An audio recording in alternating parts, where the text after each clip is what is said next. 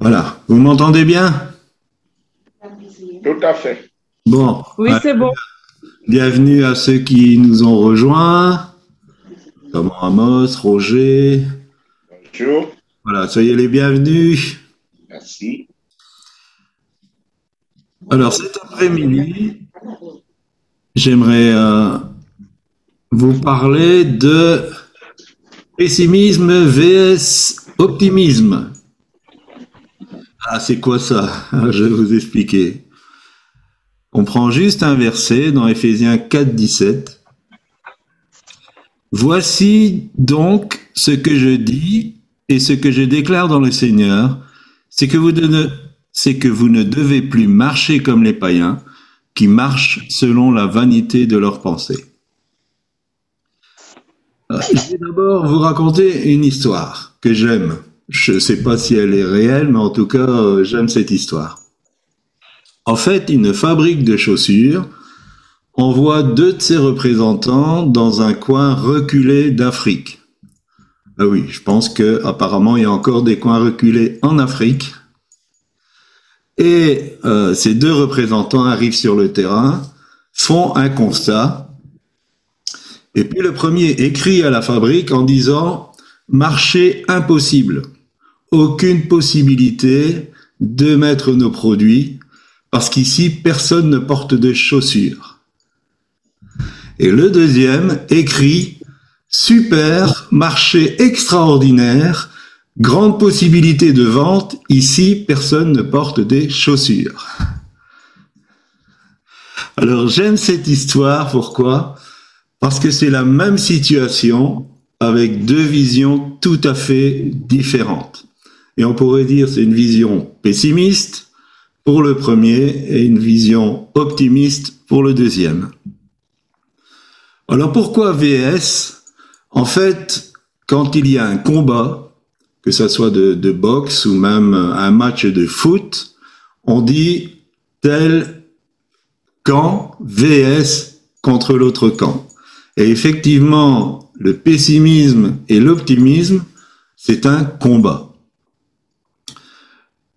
Euh, en fait, tout est question de la pensée. Vous savez, c'est un verset qu'on cite souvent ici, Romains 12, 2, je crois que vous le connaissez par cœur, soyez transformés, métamorphosés, transfigurés par le renouvellement de l'intelligence. Et en fait, tout se situe au niveau de la pensée. Il y a aussi cette image où il y a un verre euh, rempli à moitié. Et certaines personnes vont y voir un verre à moitié vide et d'autres vont y voir un verre à moitié plein. Donc tout est une question de, vision, de, de, façon de penser, de mentalité. Alors, euh, il y a un dicton qui dit, les optimistes ont inventé l'avion, les pessimistes le parachute. Donc, bon, c'est une plaisanterie, mais euh, chacun, par rapport à une situation, a un regard, a une façon de, de réagir. Est-ce que c'est ce que nous allons voir euh, cet après-midi J'aimerais faire une parenthèse par rapport au prophétisme. Euh, certains disent c'est des prophètes de malheur. Il n'y a pas de prophète de malheur. C'est une invention humaine. Les prophètes sont là pour partager ce que Dieu veut partager. Quelquefois, le partage du prophète n'est pas agréable à entendre, mais c'est ce que Dieu veut partager. Et euh, nous avons une propension, en tant qu'être humain, à vouloir entendre des choses agréables. Mais Dieu, dans sa sagesse, aime à nous avertir, à nous dire exactement les choses qui sont dans la vérité. Donc un prophète explique un fait. Le prophète n'est pas pessimiste, n'est pas optimiste. C'est pas parce qu'il prophétise des choses apocalyptiques que euh, lui-même se complaît dans cette apocalyptique, mais il est simplement porte-parole de la part euh, de Dieu. Et donc, si nous, euh, en tant que prophètes, nous annonçons des choses qui sont pas toujours faciles, ce n'est pas dans, un but de partager une morosité, un pessimisme, euh, quelque chose qui euh, de destructeur, mais c'est euh, apporter la parole que Dieu veut donner à son peuple pour l'avertir.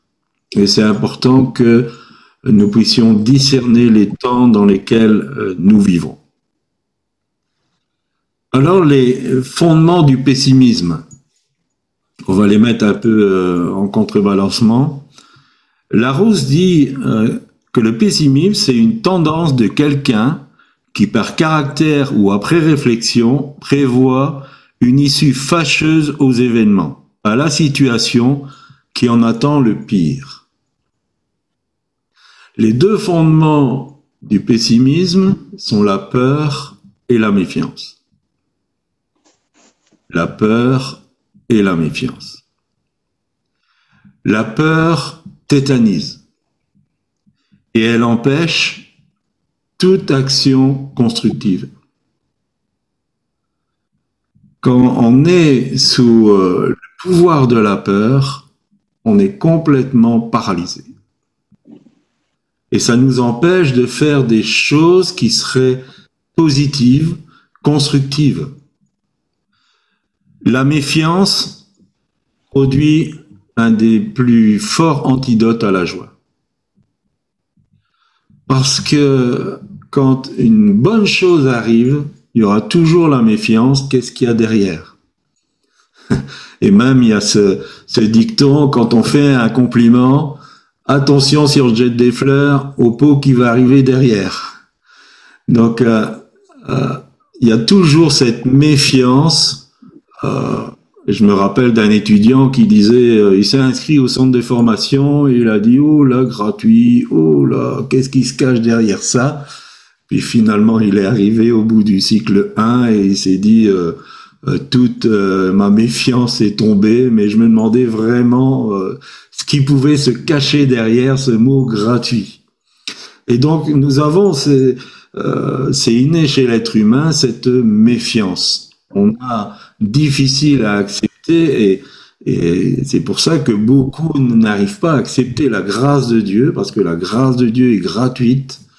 Il n'y a pas de anguille sous roche, il n'y a pas de, de choses derrière. C'est une démonstration d'un amour euh, pleinement euh, sans arrière-pensée, mais beaucoup se disent qu'est-ce qui se cache derrière?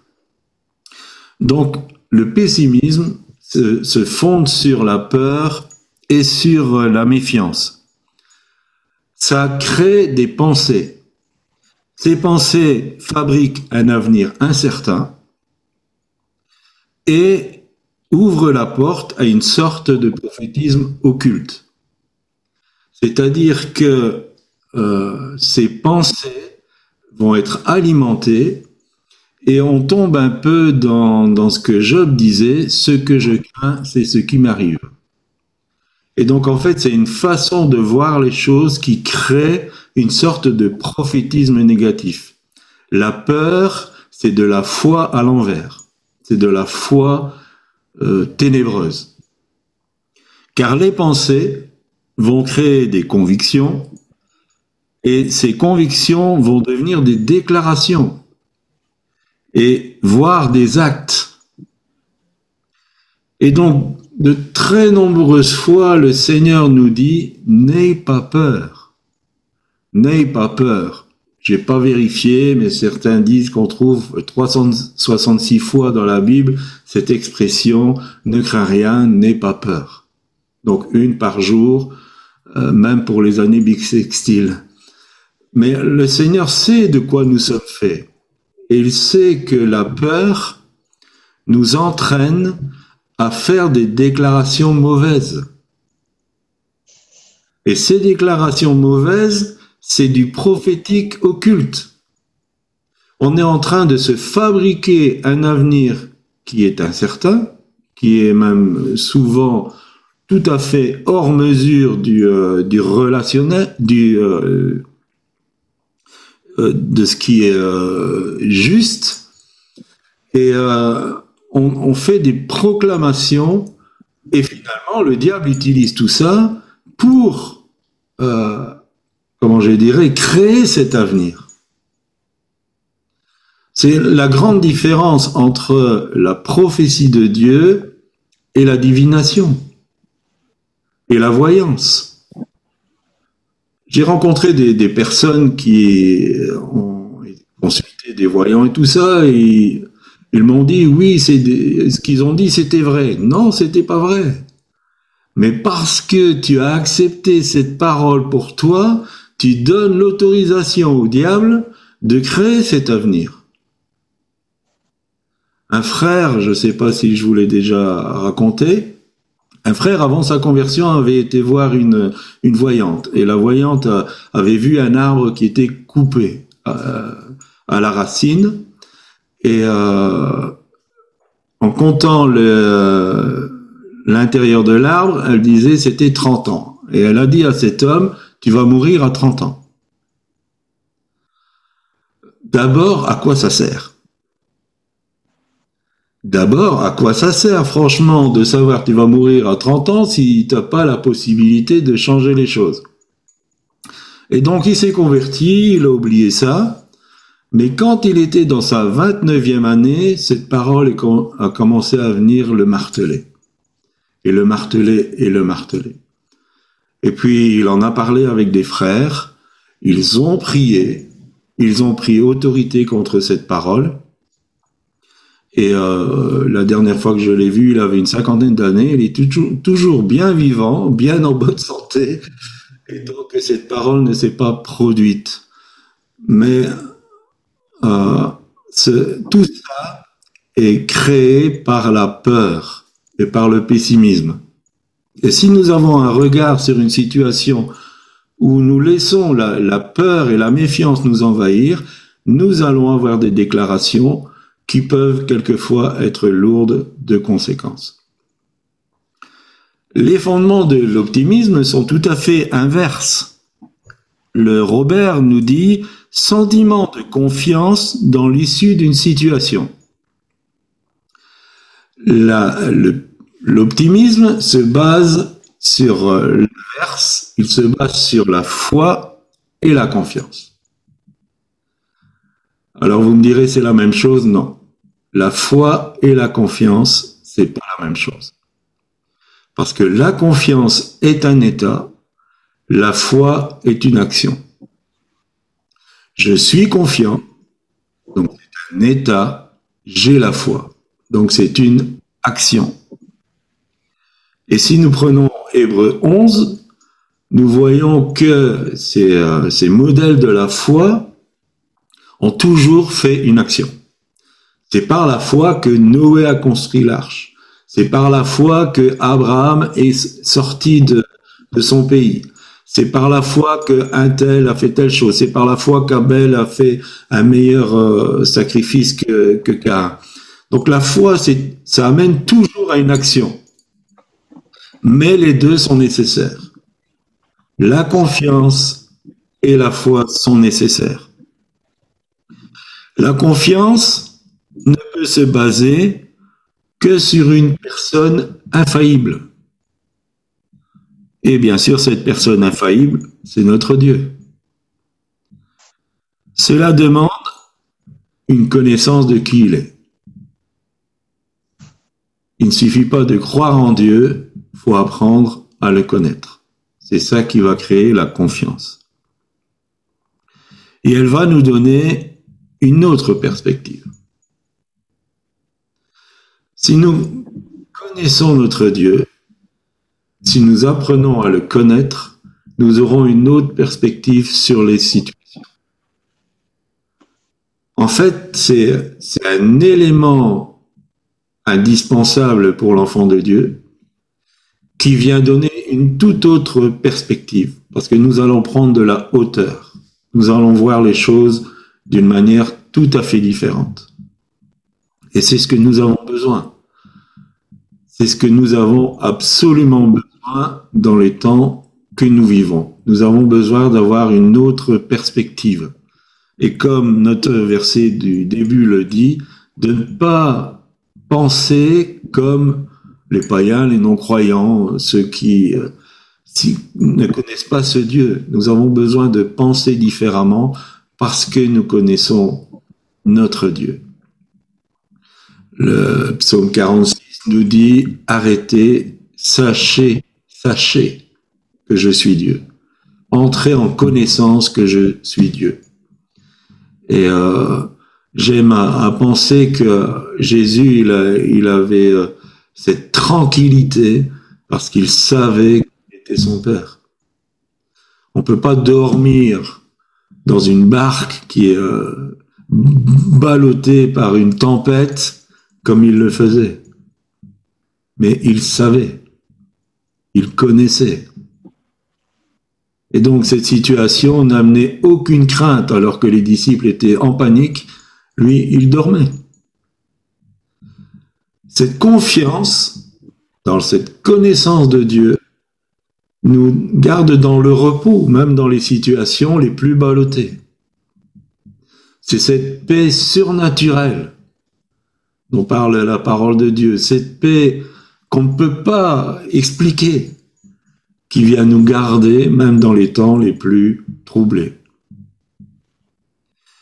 Cette connaissance va nous pousser à une action constructive. Et là, la foi se met en route. Et cette action constructive va favoriser une bonne issue à une situation. Dans la confiance, va créer une bonne mentalité, une bonne façon de penser, parce que tout sera analysé avec cette connaissance de Dieu. Et Dieu règne au-dessus de tout. Il n'y a rien qui soit hors de son contrôle. Rien qui ne le surprenne, rien qui ne le prenne au dépourvu. Dieu a tout entre ses mains. Le Dieu que nous servons, auquel je crois et auquel j'espère que vous croyez, a tout entre ses mains. Rien ne lui est étranger. Rien ne va le, surprendre, le saisir. Donc cette confiance nous donne une bonne mentalité. Parce que nous sommes nourris du fait que Dieu veut notre bien. Que Dieu a tout prévu d'avance pour notre bien. La foi va créer une volonté. Cette volonté va créer des décisions. Ces décisions deviendront des proclamations prophétiques. Parce que nous allons commencer à parler le langage de la parole de Dieu. Nous n'allons plus être limités dans, euh, une perspective négative, nous aurons une perspective positive et nous allons déclarer prophétiquement des choses. Et c'est proclamations prophétiques vont se traduire par des actes positifs concrets. On n'est pas, la confiance, c'est pas être dans son fauteuil et puis attendre que tout tombe du ciel. Mais cette confiance, elle va amener à dire Seigneur, j'ai confiance en toi. Il y a telle situation qui n'est pas spécialement agréable, je, suis volontaire, je suis déterminé, je veux prendre des décisions pour que cette situation, elle change et qu'elle donne une issue favorable. Et le Seigneur va guider, il va conduire, il va, il va dire ce qu'il faut faire. Et donc, nous allons avoir cette déclaration. Ce que nous disons par notre bouche est très, très, très, très important. Jésus a dit, par tes paroles, tu seras condamné ou justifié. Salomon a dit dans les Proverbes, la mort et la vie sont au pouvoir de la langue. Sont des vérités bibliques. Ce que nous disons est très important. Dans notre premier appartement, euh, il y avait un escalier qui était un peu difficile. Et quand je descendais, surtout avec des objets, euh, c'était pas toujours évident. un jour, je me suis entendu dire, un jour, je vais me casser la figure dans cet escalier. Et tout de suite, j'ai été repris. J'ai dit, mais qu'est-ce que tu es en train de dire? Non, je ne tomberai jamais dans cet escalier. Et je ne suis jamais tombé dans cet escalier. Même quand on a déménagé, qu'on a descendu des caisses et des caisses et des caisses. Il faut faire très attention à ce que nous disons. Parce que ce que nous disons devient une déclaration. Et si ce que nous disons est selon la parole de Dieu, ça devient une déclaration prophétique. Et Dieu va honorer sa parole. Amen. Dieu va honorer sa parole. Dieu honore toujours sa parole. Dieu, quand il dit quelque chose, c'est un engagement de sa part. C'est pas une parole en l'air. Les promesses de Dieu ne sont pas des paroles en l'air. Quand Dieu fait une promesse, c'est un engagement qu'il fait. C'est euh, c'est mieux qu'un contrat signé, c'est mieux que un je te le jure. Quand Dieu dit une promesse, il s'engage. Il est engagé jusqu'à ce que ces promesses, elles se réalisent. Si vous avez reçu une promesse de Dieu sur votre vie, Dieu s'est engagé. Et elle va arriver. Ça ne peut pas être autrement. Elle va arriver. Ayez confiance en Dieu, même si tout extérieurement dit le contraire. Mettez votre confiance dans ce que Dieu vous a dit. Parce que ça va arriver. Mais, pour que ça arrive, activez la foi. Quand Noé a reçu la parole, la promesse de Dieu, parce que c'était une promesse pour lui, il a, euh, Dieu a dit bon ben voilà le, monde il est trop mauvais, il est trop euh, euh, tourné vers le mal. Je vais le détruire, mais toi tu seras sauvé avec ta famille. Et, j'aime beaucoup dans Hébreu, il est dit qu'il a pris cette parole en compte. Il l'a pas pris à la légère. Et puis, il fallait construire l'arche. La promesse de Dieu était là, mais imaginons que Noé dise Oh, ben, de toute façon, Dieu a dit que j'allais te sauver avec ma famille. On va continuer à faire son petit potager, son petit euh, verger, et puis euh, on va profiter de la vie. Eh bien, quand, quand le déluge serait venu, eh, Noé serait perdu comme les autres. Donc, cette confiance doit nous amener à nous mettre à l'œuvre. La, foi doit toujours nous pousser à faire quelque chose. Tu crois en Dieu, c'est bien, mais les démons, ils croient en Dieu aussi. Il faut croire que Dieu existe et qu'il est le rémunérateur de ceux qui le cherchent. Donc il y a une action à faire. Si on ne fait pas cette action, la promesse de Dieu, elle est euh, annulée. Et c'est pour ça que nous aimons à dire que dans le prophétique, il faut qu'il y ait cette, euh, ce conditionnel de Dieu. Il y a un conditionnel toujours euh, sous-entendu du fait qu'on reste fidèle à Dieu, mais euh, c'est important aussi de faire ce que Dieu nous demande de faire. Et nous moissonnerons au temps convenable. Et donc les exemples bibliques sont très nombreux, très nombreux où euh, des personnages comme Moïse, David, les disciples, Paul ont pris la parole de Dieu et puis ils se sont mis en route. Ils ont fait ce qui était nécessaire de, faire. Donc dans les temps que nous vivons, qui sont difficiles, on est confronté à, à des choses euh, dont on n'aurait même pas imaginé être confronté, et on parle plus seulement du, Covid, on parle euh, maintenant des émeutes. Euh, dans la presse, on a dit que aux Pays-Bas, on a tiré à balles réelles sur des manifestants parce que euh, la vaccination va devenir obligatoire. Donc on a des États qui étaient démocratiques qui deviennent des États policiers. Euh, tout ça n'était pas imaginable euh, si vous étiez en 2018 qu'on disait on va tirer à balles réelles sur des manifestants parce qu'ils veulent garder une certaine liberté par rapport au choix d'un vaccin. C'était impensable. Et tout cela va s'aggraver. Tout cela va s'empirer.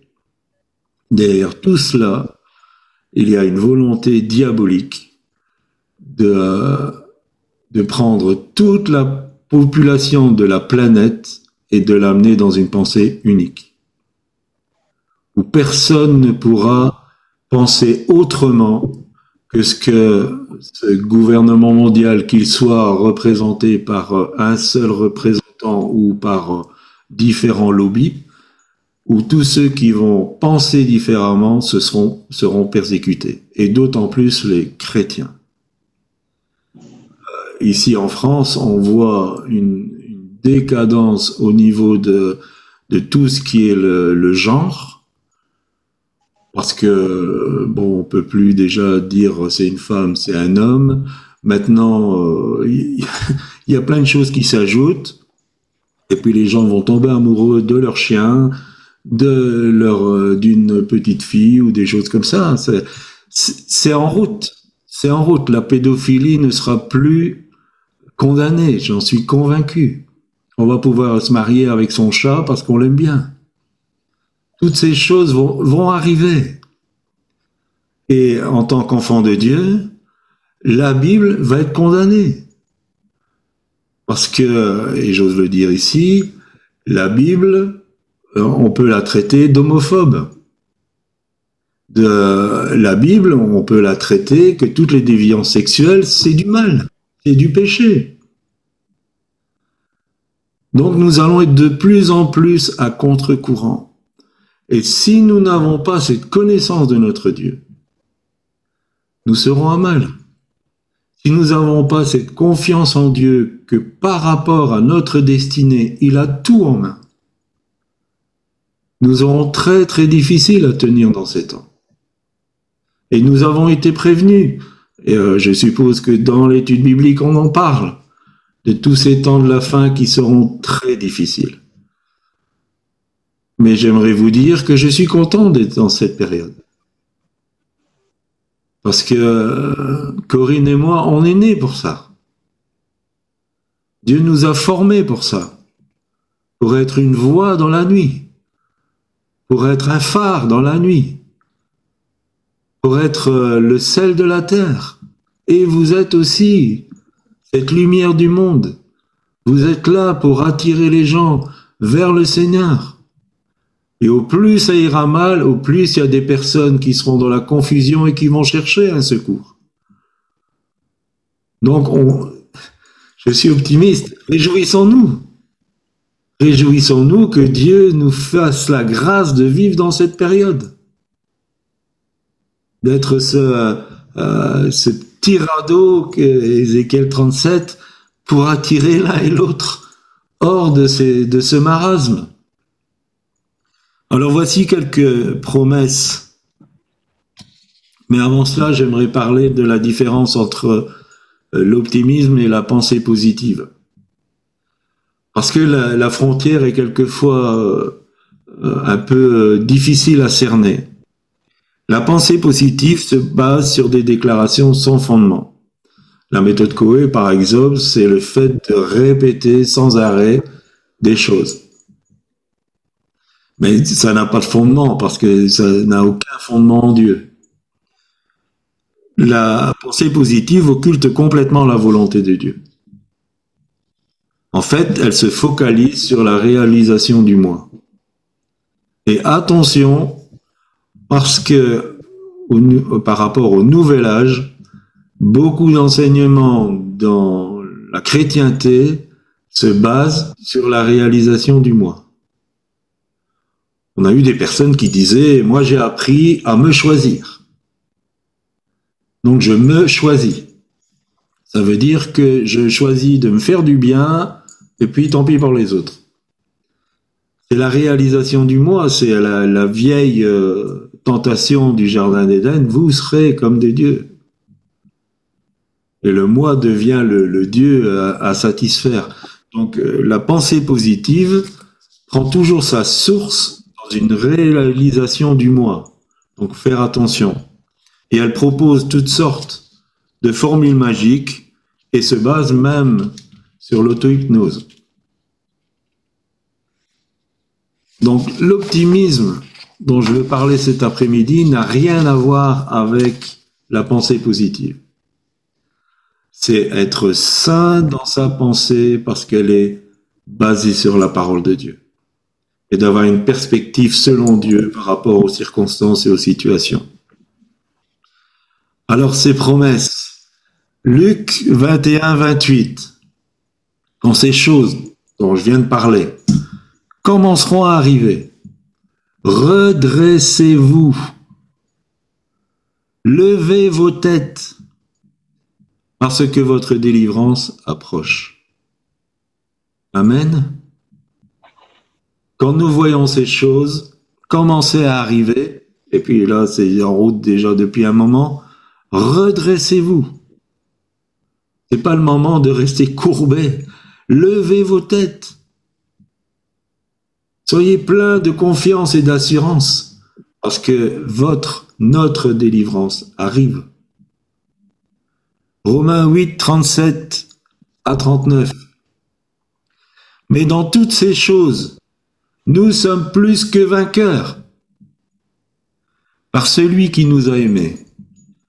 Car j'ai l'assurance que ni la mort, ni la vie, ni les anges, ni les dominations, ni les choses présentes, ni les choses à venir, ni les puissances mauvaises, ni la hauteur, ni la profondeur, ni aucune créature ne pourra nous séparer de l'amour de Dieu, manifesté en Jésus-Christ notre Seigneur.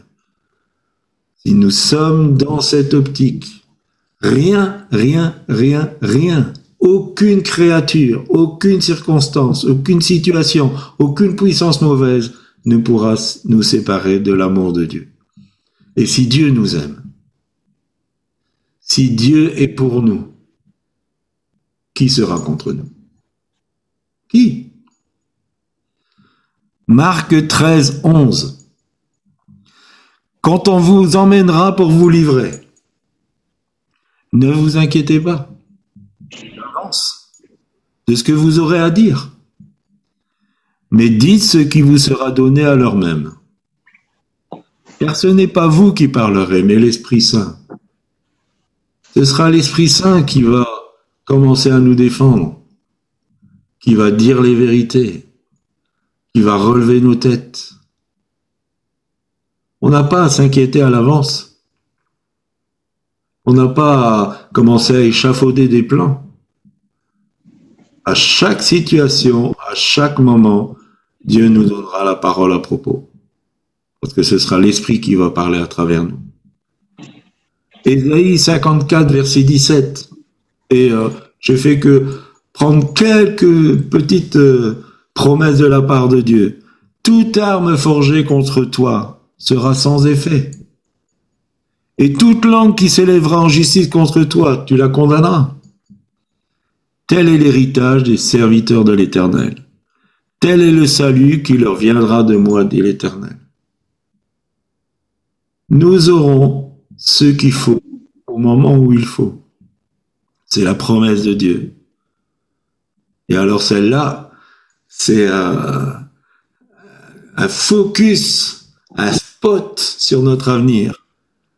Apocalypse 22, 5. Il n'y aura plus de nuit et ils n'auront besoin ni de lampe ni de lumière, parce que le Seigneur Dieu les éclairera, et ils régneront au siècle des siècles. Amen. Amen. Ils régneront au siècle des siècles. Fini le règne de la terreur, de la peur, de la méchanceté, du péché, de la maladie, de la mort. Les enfants de Dieu régneront avec leur Dieu au siècle des siècles. Amen. Amen. Ça vaut un smile. Non, Ça vaut un sourire. Amen. Voilà, Amen. Amen. je vous encourager et vous Amen. bien. Merci de m'avoir écouté.